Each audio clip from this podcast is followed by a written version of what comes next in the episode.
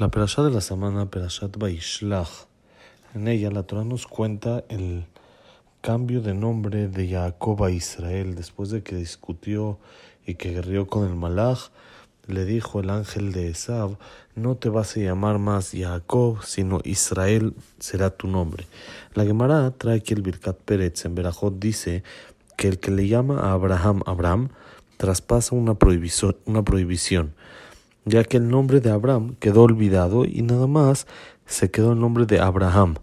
Pero con Jacob vino no encontramos esto, sino con Jacob vino todavía le seguimos llamando Jacob y no quitamos el nombre de Jacob, sino únicamente de repente le llamamos Israel y de repente Jacob. Hay que entender cuál es el motivo de esto, por qué con Abraham vino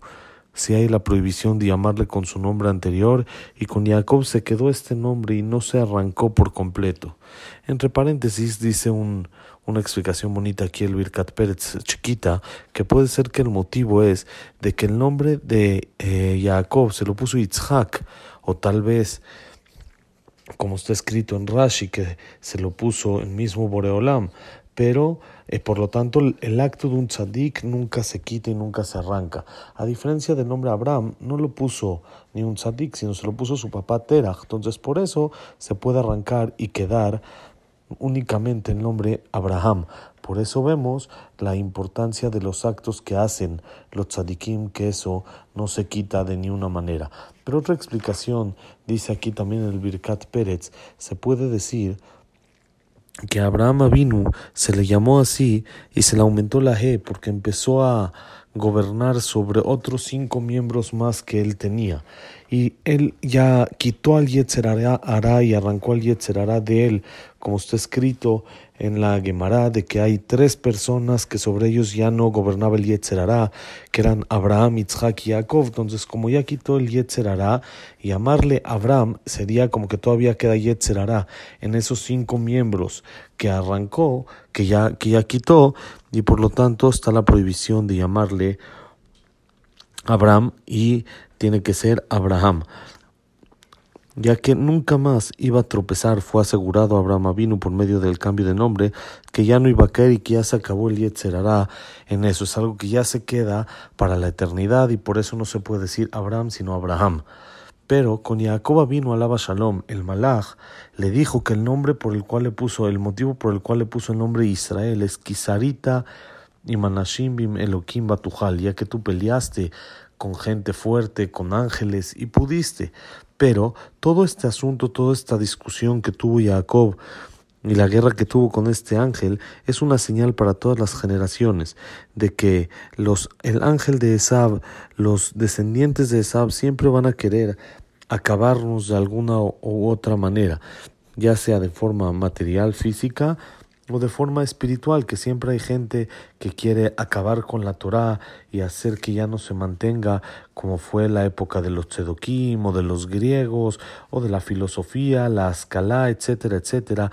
Eh, falsos que hubo sin cantidad, muchísimos y en diferentes maneras, y siempre a cada uno salva, pero la atzalá, la salvación no está completa y no está segura ya que como sabemos, el malach Nagabe Kaf Jacob. Tocó